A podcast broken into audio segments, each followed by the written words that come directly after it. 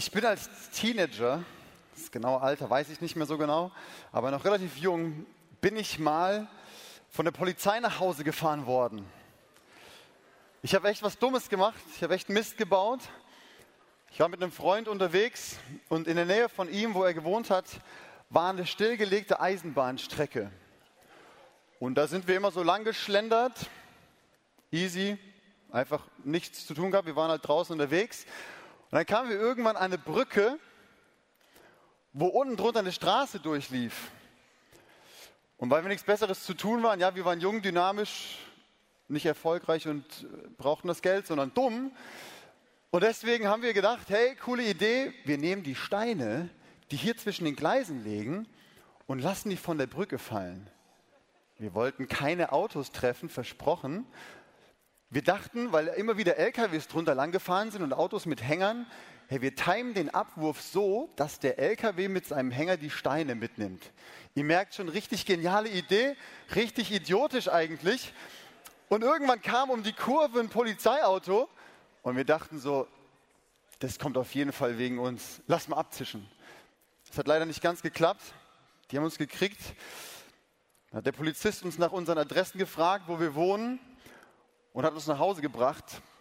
Und ich sage euch Leute, das war die schlimmste Autofahrt meines Lebens. Das waren auch die ewigsten drei Minuten, glaube ich, die ich je erlebt hatte, als ich in diesem Polizeiauto saß. Und der Mann ist zu mir nach Hause gefahren und ich wusste, was wird da wohl sein? Ich habe mich jetzt nicht gerade mit Ruhm bekleckert. Und dann macht er mir die Tür auf, wie so ein guter Chauffeur.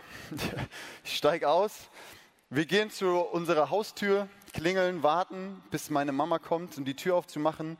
Und bis dahin ist die Geschichte ja schon peinlich, aber pass auf, es wird noch peinlicher. Denn in dem Moment, als wir vor der Tür stehen und darauf warten, dass die Tür von meiner Mama geöffnet wird, kommt von der, um, um die Hausecke die Mutter meines besten Freundes. Und ich dachte so, na toll, jetzt bleibt das nicht ein cooles Geheimnis zwischen den Polizisten, mir und meinen Eltern. Jetzt weiß es auch noch direkt die, Freund, die Mutter meines besten Freundes und ein paar andere Frauen. Und ich habe mich echt blöd gefühlt. So richtig dumm.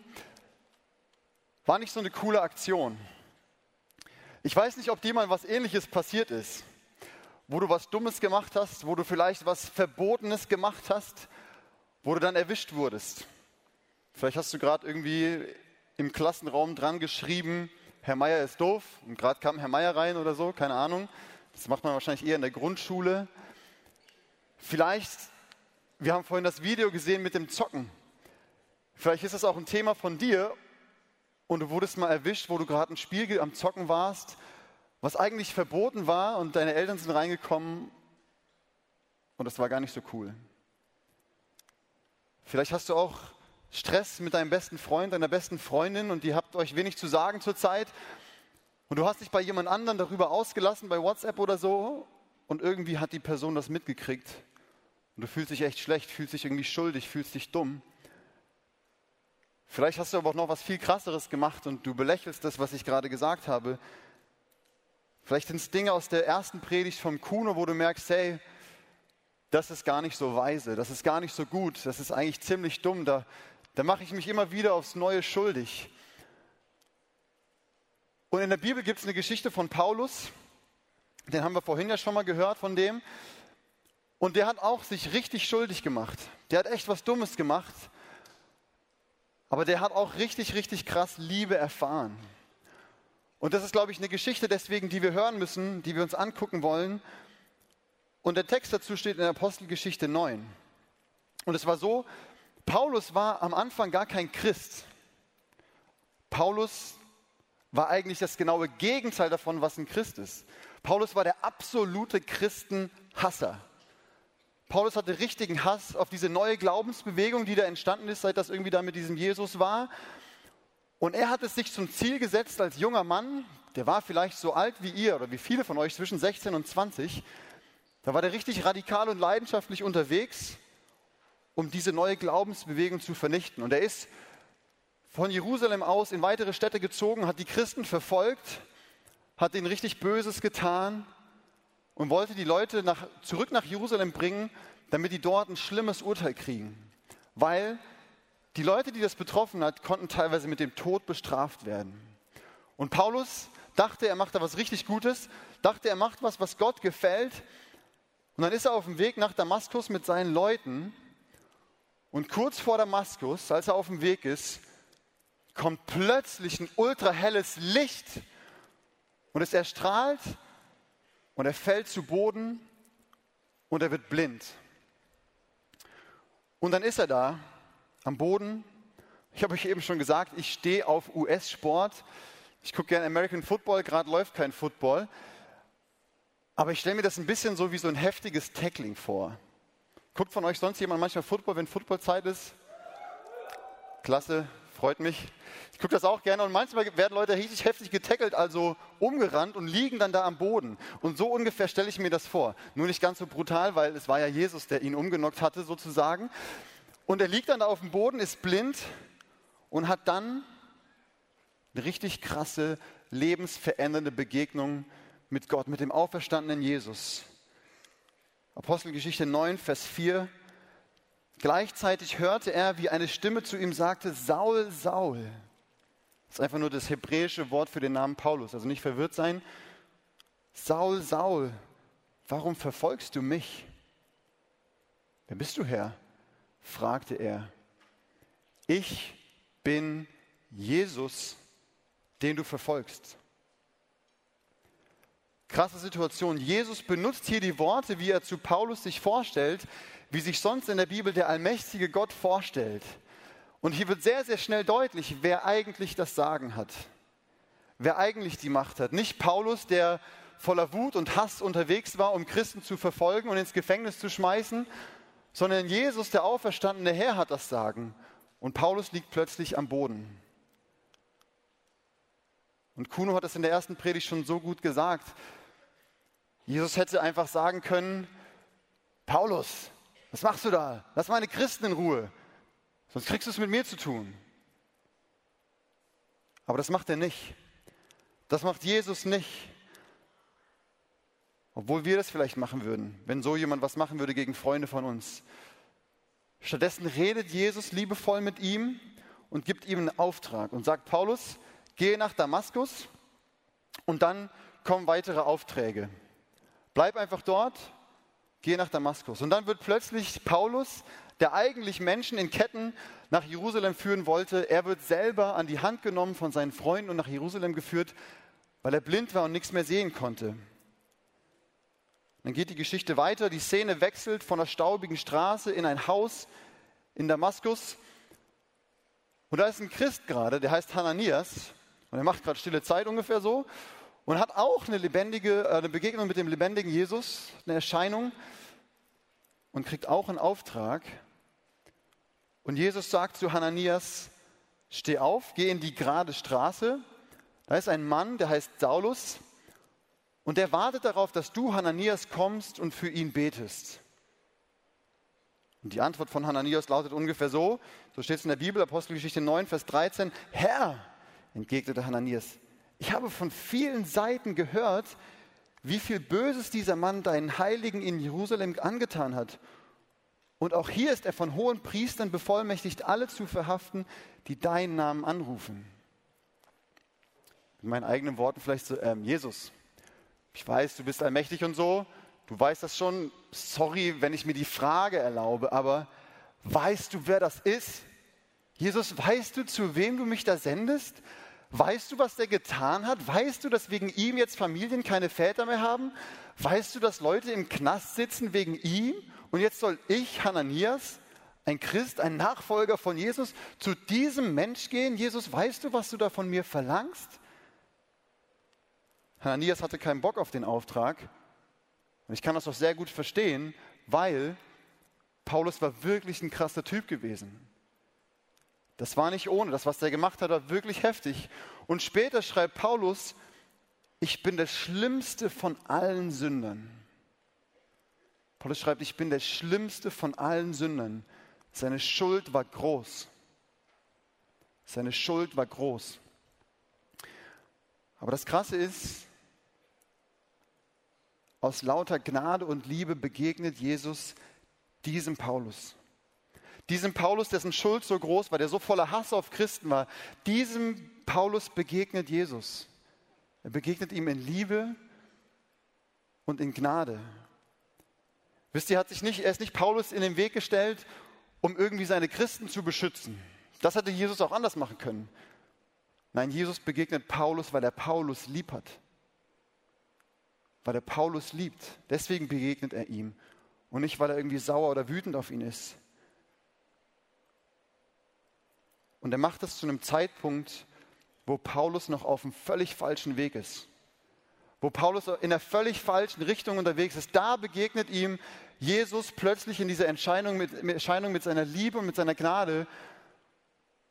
Und ich will dir sagen, vielleicht geht es dir ganz genauso hier auf dieser Konferenz. Vielleicht suchst du gerade nicht nach Jesus, so wie Paulus nicht nach Jesus gesucht hat.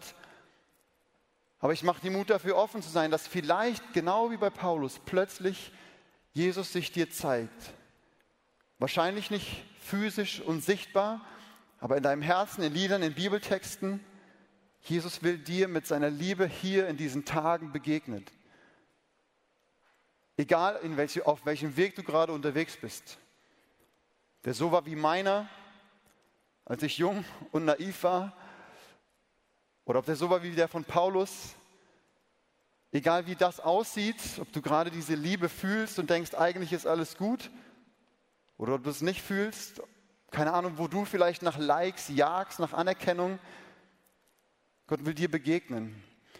Und Paulus war im Prinzip der größte Feind von Jesus. Der war so radikal, der hat Applaus bekommen, Bewunderung von den Leuten. Der war so radikal gegen Jesus. Und seine Schuld war dadurch echt groß. Aber die Liebe war viel, viel größer. Die Schuld war groß, die Liebe war größer. Die Liebe, die Jesus zu Paulus hatte, war viel, viel größer. Und deswegen vergibt er ihm nicht nur seine Schuld und spricht ihn an, sondern er hat auch einen Auftrag für ihn. Jesus hat einen Auftrag für Paulus und sagt deswegen zu Hananias, hey, geh zu diesem Paulus, denn gerade ihn habe ich als mein Werkzeug erwählt.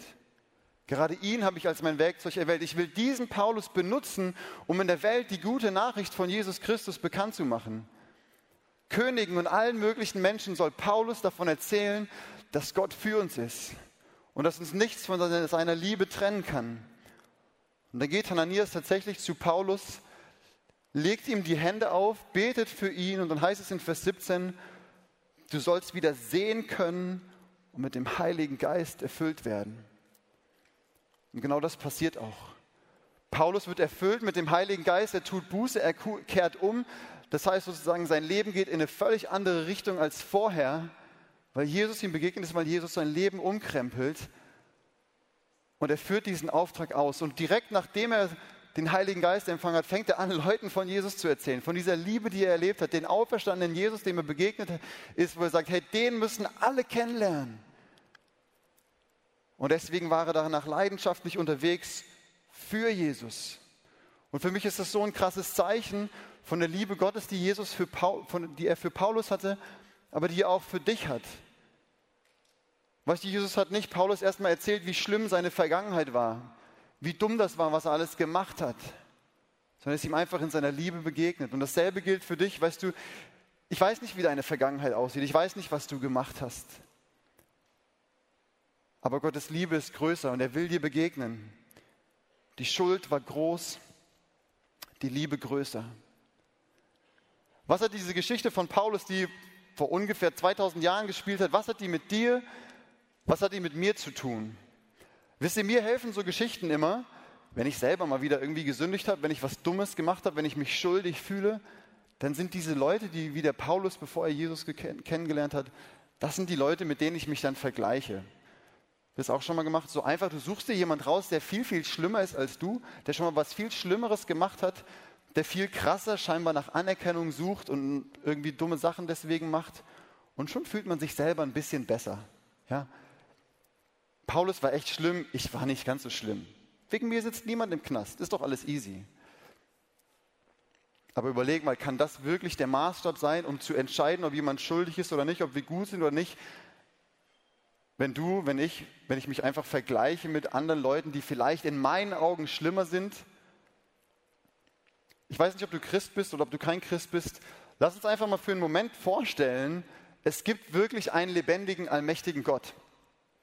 Müsste dann nicht sein Maßstab gelten dafür, was gut und richtig ist und wann jemand sich schuldig macht oder nicht und nicht wir, wenn wir uns mit anderen Leuten vergleichen, die wir schlimmer finden? Und Jesus Christus, von dem wir glauben, dass er der Sohn Gottes ist, hat mal gesagt, hey, wenn du zu jemandem Idiot oder Schwachkopf sagst, oder Opfer oder was auch immer man heute so sagt, dann hast du eigentlich schon den Tod verdient. Dann gehörst du vor Gericht. Ich glaube, wir sind uns alle das einig, dass Töten, Töten ist echt nicht cool so. Also jemanden umbringen ist echt, das ist nicht gut, das darf man nicht machen. Egal, ob du Christ bist oder nicht, ich glaube, da sind wir uns alle einig. Aber Jesus sagt, hey, sogar wenn du das nur denkst, machst du dich schon schuldig.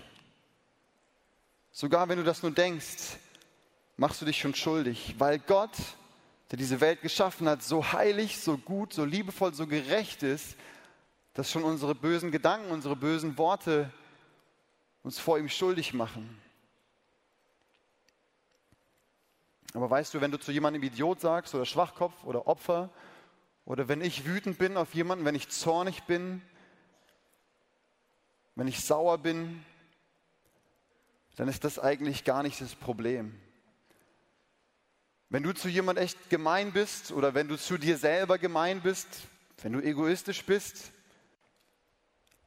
das ist eigentlich gar nicht das Problem, sondern der Grund, warum wir das machen, und Kuno hat schon sehr, sehr viel in der ersten Predigt davon gesagt, der Grund, warum wir das machen, ist, dass wir eigentlich auf der Suche nach Anerkennung sind, dass wir auf der Suche nach Liebe sind. Und das ist genau das, was uns mit Paulus verbindet, was uns ihm so ähnlich macht, weil Paulus hat das auch gemacht um Anerkennung und Aufmerksamkeit und Liebe und Bestätigung zu bekommen von anderen Leuten. Ich würde sagen, der war vielleicht so das tyrannische Kind. Ja? Das war seine Art, wie er Aufmerksamkeit gesucht hat. Und das verbindet uns mit ihm, dass unser eigentliches Problem ist, dass wir nicht sicher sind, dass Gott uns liebt. Und in der Bibel lesen wir eine Geschichte davon, dass diese Unsicherheit in deinem und in meinem Herzen, ob Gott wirklich uns liebt, das, was wir im Theater gesehen haben, ist Gott wirklich für mich? Bin ich wirklich schön? Meint Gott wirklich gut mit mir? Hat er mich wirklich lieb? Dass diese Geschichte schon ganz am Anfang der Menschheit beginnt. Ich habe euch was mitgebracht hier. Das ist ähm, die Kinderbibel von meiner Tochter. Camilla heißt die Gute. Und in dieser Kinderbibel wird die Geschichte, von der ich euch gerade erzählt habe, so gut beschrieben, dass ich euch die tatsächlich mal vorlesen will. Da heißt es, als die Schlange ihre Chance witterte, glitt sie zu Eva. Liebt Gott euch wirklich? fragte die Schlange. Wenn ja, warum lässt er euch dann nicht diese herrliche, saftige, leckere Frucht essen? Ihr Armen. Vermutlich will Gott einfach nicht, dass ihr glücklich seid. Die Worte der Schlange zischten in Evas Ohren und sanken tief in ihr Herz wie Gift. Liebt Gott mich wirklich? begann sich Eva zu fragen. Plötzlich war sie sich da nicht mehr so sicher.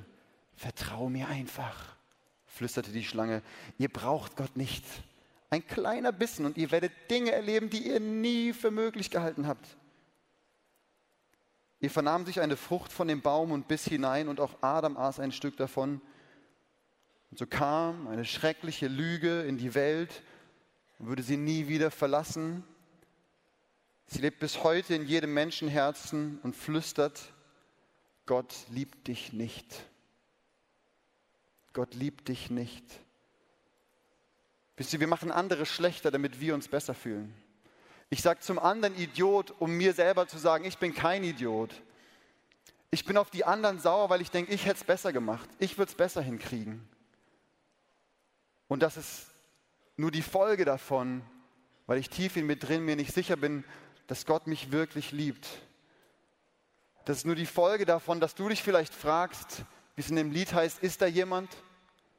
Ist da jemand, der an mich glaubt? Ist da jemand, der mich wirklich liebt, der mich versteht? Ist da jemand?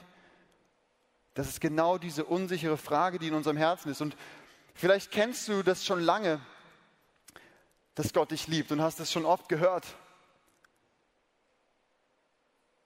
Und trotzdem hast du immer wieder diese Frage in dir, liebt Gott mich wirklich? Vielleicht bist du heute das erste Mal hier bei so einer Veranstaltung, du hörst das erste Mal davon, dass Gott dich liebt, aber trotzdem kennst du diese Frage und Kuno hat uns das gezeigt, dass das alle Menschen betrifft, diese Suche nach Anerkennung, nach Liebe. Du kennst trotzdem diese Frage, diese leise Stimme, die in dir fragt, hey, liebt dich eigentlich jemand? Braucht dich jemand? Bist du wirklich wichtig? Und wisst ihr, das ist eigentlich unsere größte Schuld dass wir viel zu oft dieser Lüge mehr glauben als das, was Gott über unser Leben sagt. Und alles, was wir daraus tun, die Dinge, die falsch sind, die, wo wir uns schuldig machen, wo wir nach Anerkennung und Liebe suchen, egal ob wir das durch gute Dinge tun oder ob wir das durch böse Dinge tun, das ist nur die Folge davon, aber viel größer ist, dass wir Gott oft nicht glauben, dass er uns wirklich liebt. Was für ein Jäger bist du? Wo suchst du nach Anerkennung, nach dieser Liebe? Ich merke bei mir zum Beispiel, ich habe tatsächlich echt oft Angst vor Ablehnung. Ich habe echt oft Angst eigentlich vor Menschen, so menschenfurchtmäßig. Tobi Teichen hat das hier mal so gut gesagt vor ein paar Jahren auf der Bühne und hat gesagt, weißt du, Menschenfurcht siehst du nicht auf Bühnen. Menschenfurcht siehst du im Eins zu eins. Menschenfurcht bei mir siehst du die bei mir im Basketballverein. Da gibt es einen Typen, jedes Mal, wenn er da ist, verunsichert er mich echt, weil der hat es echt drauf. Ich spiele in der Mannschaft das sind echt Leute, die haben richtig hoch mal gespielt. Ich habe immer so Kreisliga gezockt. Und die sind echt gut gewesen, weil früher, jetzt sind die auch älter geworden. Aber da ist einer, der ist richtig gut. Und jedes Mal, wenn er da ist, denke ich, was denkt er eigentlich über mich? Denkt er, dass ich gut genug bin für die Mannschaft? Oder ist er eigentlich genervt davon, dass ich da bin? Und Gott sei Dank haben wir den Heiligen Geist bekommen. Der Heilige Geist erinnert mich immer öfter in diesen Situationen daran, hey, glaubst du gerade wieder diese Lüge? Und ich vergesse, dass Gott mich liebt. Und da merke ich bei mir, wo diese Frage auftaucht, liebt Gott mich wirklich, wenn ich Angst vor Ablehnung habe. Und das war ja auch das Problem von Paulus. Paulus war so radikal unterwegs, um Liebe und Aufmerksamkeit zu bekommen. Er wollte, wenn er die Leute nach Jerusalem bringt, von denen Applaus bekommen, sagen, Paulus, das hast du gut gemacht. Endlich wieder ein paar weniger Christen, klasse. Das war sein Problem. Aber wisst ihr, dass es auch, es gibt noch eine andere Geschichte in der Bibel, wo das so deutlich wird, das Gleichnis von den beiden verlorenen Söhnen. Das ist nämlich auch das Problem des jüngeren und des älteren Bruders, dass sie sich nicht sicher sind, dass der Vater sie liebt. Und sie machen auf ganz unterschiedliche Weise was dagegen. Der jüngere Sohn sucht Liebe und Anerkennung dann in Partys, in Frauengeschichten, führt ein wildes Leben in Freiheit und sucht da nach Liebe und Anerkennung. Und vielleicht ist das dein Thema dass du auf diese Weise nach Liebe und Anerkennung suchst und hoffst, dass du irgendwie da was bekommst, weil du dir nicht sicher bist, ob der Vater dich wirklich liebt. Wie hat der ältere Sohn das gemacht? Der ältere Sohn hat ein richtig strenges, gutes, moralisches Leben geführt, hat sich richtig angestrengt, hat sich richtig Mühe gemacht, wollte, dass der Vater mal zu ihm sagt, klasse, stolz, ich bin stolz auf dich, hast du super gemacht. Die hatten genau dasselbe Problem wie Paulus, wie du, wie ich. Die waren sich nicht sicher, liebt mich der Vater wirklich? Aber wisst ihr, wie dieses Gleichnis weitergeht? Der jüngere Sohn, als er wieder nach Hause kommt, so eine kleine Rede in der Tasche, wo er den Vater mit überzeugen will, hey, bitte lass mich wieder rein. Wisst ihr, was der Vater macht? Er rennt ihm entgegen, er umarmt ihn und küsst ihn, bevor er irgendwas sagen kann, schließt ihn in die Arme und sagt, ich liebe dich. Du bist mein geliebter Sohn, willkommen zu Hause. Willkommen zu Hause. Er geht ihm entgegen. Und die gute Nachricht ist, der Vater geht auch dem älteren Sohn später in der Geschichte entgegen und geht zu ihm und sagt, hey, komm doch rein. Komm doch rein zu meinem Fest. Komm doch rein. Wir haben tolle Gemeinschaft. Wir haben eine tolle Atmosphäre. Komm rein. Ich liebe dich. Bei den beiden Söhnen war das genauso wie bei Paulus, wie bei mir, wie bei dir. Die Schuld war groß, aber die Liebe war viel größer. Die Schuld war groß, die Liebe größer. Und diese, diese Realität könnte man in einem anderen Satz so formulieren, in dir bist du schlimmer, als du jemals geglaubt hast. Aber in Christus bist du geliebter, als du es dir jemals erhofft hast. In dir bist du schlimmer, als du es jemals geglaubt hast. Und Leute, wenn wir doch ehrlich sind, dann wissen wir das doch, wenn wir zu Hause in unserem Zimmer sind, wenn niemand uns sieht, wenn wir kurz reflektieren, vielleicht, was wir so denken, wie wir auf andere herabblicken, wie wir vielleicht auf uns selber herabblicken, dann wissen wir, in uns sind wir schlimmer, als wir es eigentlich jemals geglaubt hätten. Und die gute Nachricht ist, in Christus bist du geliebter, als du es dir jemals erhofft hättest. Und genau das hat Paulus erlebt, als Jesus Christus ihm begegnet ist, als ihm klar war, als er dieser Feind Gottes diese unglaubliche Liebe von Jesus bekommt, dass er ihm sich in den Weg stellt und ihm begegnet. Und diese Liebe hat Paulus unglaublich radikal verändert. Weißt du, nicht strenge Regeln, Disziplin, Kraft und Anstrengung haben sein Leben verändert, sondern die Liebe, mit der Jesus ihm begegnet ist, die haben sein Leben verändert. Und deswegen schreibt er später so oft davon in seinen Briefen. Ich lese euch eine Stelle mal davor, Römer 5, 7 bis 8. Selbst für einen guten Menschen würde kaum jemand sterben. Am ehesten noch für einen herausragenden Menschen. Das war damals so in der Kultur, dass Leute bereit waren, im Krieg für ihr Vaterland zu sterben. Sie bereit waren, für eine gute Sache ihr Leben zu lassen. Vielleicht, die hatten damals so die Vorstellung, hey, wenn ich vielleicht sterbe, vielleicht würden die Götter meine Frau, die krank ist, dann gesund machen. So, das, das gab es schon. Und, aber selbst das, Paulus sagt, hey, für einen herausragenden Menschen, für jemanden, den du liebst, der dir wirklich nahe ist, für deine Frau, für deine Kinder, für deine Geschwister, für irgendwen, da würdest du vielleicht bereit sein, dein Leben zu riskieren. Aber dann geht der Text weiter, Vers 8. Gott dagegen beweist uns, dir, seine große Liebe dadurch, dass er Christus sandte, damit dieser für uns sterben sollte, als wir noch Sünder waren. Zwei Verse weiter sagt Paulus, als wir noch Gottes Feinde waren. Weißt du, da hat Jesus schon seine Liebe für uns bewiesen, als wir noch Sünder waren, als wir noch schuldig waren, als wir noch seine Feinde waren. Kurze Frage, hier vorne mal in der ersten Reihe, Kollege mit dem orangen Shirt, wie alt bist du? 20. 20. Hier mit der Kamera, wie alt bist du? 26. 26. Und hier vorne, du, wie alt bist du? 17. Die meisten von euch sind wahrscheinlich unter 30. Ja, Grüße an alle, die älter sind, aber herzlich willkommen vor allem an alle, die jünger sind. Weißt du, jetzt überleg mal, wie lange du lebst. Du bist vielleicht 17, 20, 26, 25. Wann ist nochmal Jesus am Kreuz gestorben für unsere Schuld? Vor ungefähr 2000 Jahren. Konntest du irgendwas machen, um Jesus zu beeindrucken, zu sagen, Jesus, ich bin eigentlich doch ganz gut? Hammer. Oder konntest du irgendwas so schlecht machen, was Gott noch nicht über dein Leben wusste, als er bereit war, am Kreuz für deine Schuld zu sterben? Warum? Weil er dich unendlich liebt? Nee, konntest du nicht. Und das ist, was Paulus hier sagt. Weißt du, Jesus ist schon für uns gestorben, hat seine Liebe bewiesen, als wir noch echt gar nicht da waren.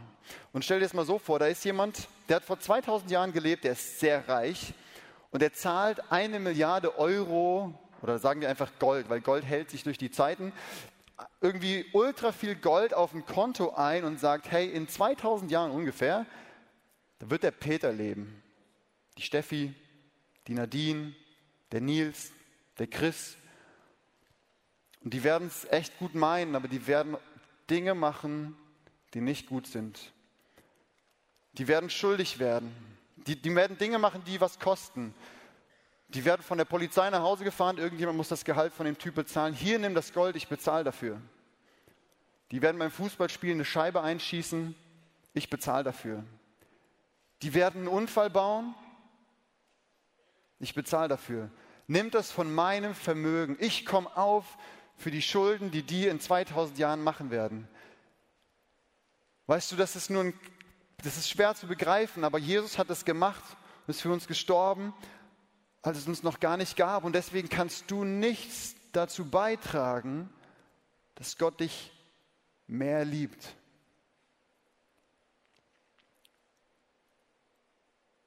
Und du kannst nichts dazu beitragen oder nichts tun, dass Gott dich weniger liebt. Und warum können wir uns da so sicher sein?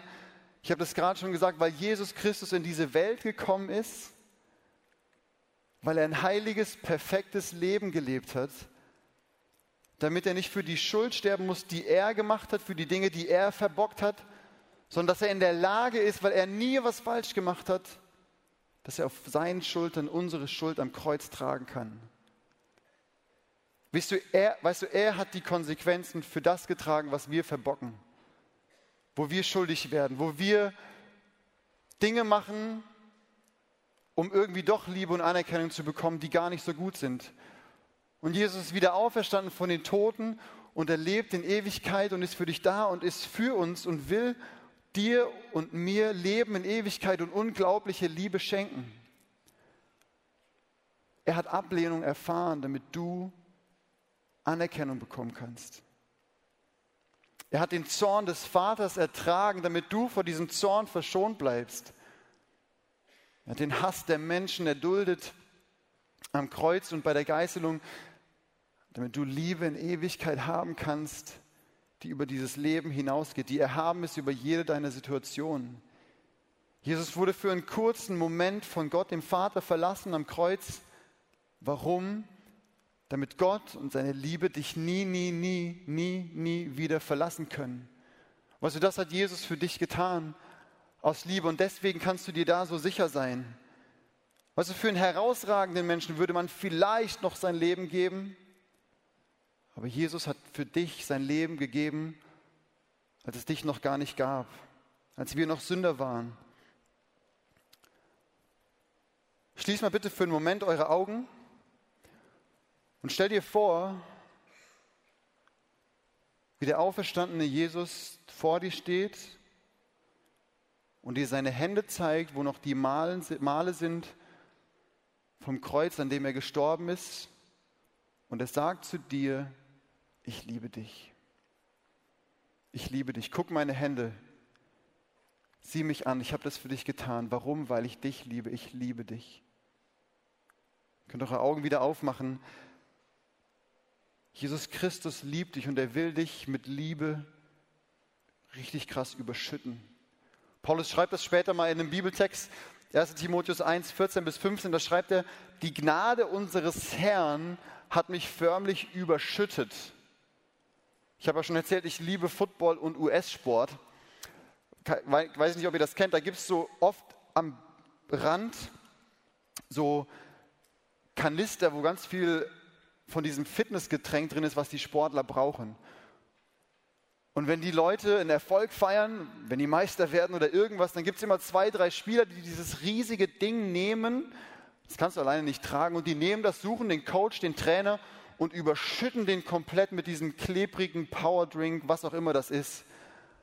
Und er trieft danach davor, so richtig klebrig, herrlich schön, ja. Und so ungefähr und noch viel, viel krasser können wir uns das vorstellen, wenn Paulus schreibt, hey, die Gnade unseres Herrn hat mich förmlich überschüttet. Gott hat dich mit seiner Liebe überschüttet. Er hat mir einen Glauben und eine Liebe geschenkt, wie nur Jesus Christus sie geben kann. Ja, diese Botschaft ist absolut zuverlässig und verdient unser volles Vertrauen. Jesus Christus ist in die Welt gekommen, um Sünder zu retten. Das ist sein stärkster Liebesbeweis. Und Paulus sagt, ich bin der Schlimmste von ihnen. Egal wie deine Vergangenheit aussieht, Gottes Liebe ist größer. Gottes Liebe ist größer. Egal wie oft du Gott schon vielleicht den Rücken gekehrt hast, Gottes Liebe ist größer. Egal wie oft du daran zweifelst, obwohl du es eigentlich weißt und schon eigentlich oft gehört hast, und du denkst, was denkt Jesus von mir, dass ich schon wieder Zweifel daran habe, ob er mich wirklich liebt? Weißt du, Gottes Liebe ist größer. Gottes Liebe gilt dir immer noch. Und wenn du noch gar nicht an Jesus glaubst, wenn du gerade Zweifel hast, wenn es dir vielleicht aber auch gerade richtig gut geht, wenn du schon lange mit Jesus unterwegs bist, Jesus Christus ist die Liebe, nach der du dich sehnst. Er will dieses Loch in uns, wo wir nach Liebe, wo wir nach Anerkennung suchen, wo wir unsicher sind, ob Gott uns wirklich liebt, er will das stopfen mit seiner Liebe. Für Paulus gilt, für mich gilt, für dich gilt, die Schuld war groß, aber die Liebe war viel größer. Die Schuld war groß, die Liebe größer. Die Schuld war groß, die Liebe größer. Und vielleicht sitzt du gerade hier und hast heute das allererste Mal davon gehört, dass Gott dich liebt. Dass Gott nicht vorhat, dir Vorwürfe zu machen. sondern dass Gott wirklich für dich ist. Und du hörst es vielleicht zum ersten Mal. Vielleicht bist du aber auch hier bei der Fiuko und du warst vielleicht letztes Jahr schon da oder sonst wo und hast schon oft davon gehört, dass Jesus Christus dich lieb hat. Aber du hast noch das nie angenommen. Du hast noch nie diese Liebe in dein Herz genommen und gesagt, Jesus, hier bin ich, erfüll mich mit deiner Liebe, ich will dir mein Leben geben. Vielleicht sitzt du gerade hier und hast das noch nie gemacht. Ich habe eine gute Nachricht für dich. Du hast gleich die Chance dazu. Du hast gleich die Chance dazu. Und vielleicht hast du gar nicht damit gerechnet wie Paulus nicht damit gerechnet hast. Vielleicht kommt es für dich genauso plötzlich für ihn. Aber ich will dir jetzt schon sagen, das ist das Beste, was du tun kannst, diese Liebe, die Gott für dich hat, anzunehmen. Und vielleicht merkst du gerade in deinem Herzen, dass Jesus dich anspricht mit seiner Liebe, dass er was Gutes für dich vorhat. Und dass er dich von dir wünscht, dass du ihm die Tür öffnest und ihn in dein Herz lässt. Und vielleicht ist dir klar geworden, dass du Vergebung brauchst für diese Schuld. Dir ist klar geworden, dass du nirgendwo sonst diese Liebe finden kannst, weil sie so echt ist, weil sie so bedingungslos ist, weil sie so sicher ist, wie das, was Jesus getan hat. Und dann lade ich dich ein, jetzt gleich aufzustehen, wenn du das möchtest, wenn du gemerkt hast, dass Gott dich anspricht und sagt, ich liebe dich, komm und folge mir nach, dann lade ich dich ein, gleich aufzustehen und hier bei den Seiten haben wir zwei Kreuze aufgestellt, zu dem einen oder zu dem anderen Kreuz zu kommen. Weil das Kreuz ist der Ort, wo wir am aller, aller deutlichsten sehen, dass die Schuld groß war, aber dass die Liebe noch viel, viel größer ist. Das Kreuz ist der Ort, wo wir sehen, was es Gott gekostet hat, damit wir Vergebung haben können, damit wir diese Liebe erleben können, dass wir nicht mehr zweifeln müssen, ob Gott uns wirklich liebt. Das Kreuz ist der Ort, wo du sehen kannst, wie viel Wert du hast, wie wichtig du Gott bist, dass er sogar bereit war, seinen einzigen Sohn für dich zu geben. Und deswegen lade ich dich gleich ein, wenn du das zum allerersten Mal annehmen willst, zu einem dieser Kreuze zu kommen. Und dann werde ich mit dir ein Gebet beten, wo du die Möglichkeit bekommst, Jesus dein Leben zu übergeben ihn in dein Leben zu lassen, seine Liebe zu empfangen, seine Vergebung zu empfangen. Und ich werde dieses Gebet, das ich mit denen, die dann vorne sind, gleich beten möchte, ihr werdet es jetzt auf den Screen sehen. Wir haben eine Zeit, wo ihr das einfach durchlesen könnt für dich am Platz, wo du das prüfen kannst, wo du überlegen kannst, hey, ist es für mich jetzt dran, diesen Schritt zu tun, zum allerersten Mal von Jesus Vergebung zu empfangen und diese Liebe anzunehmen.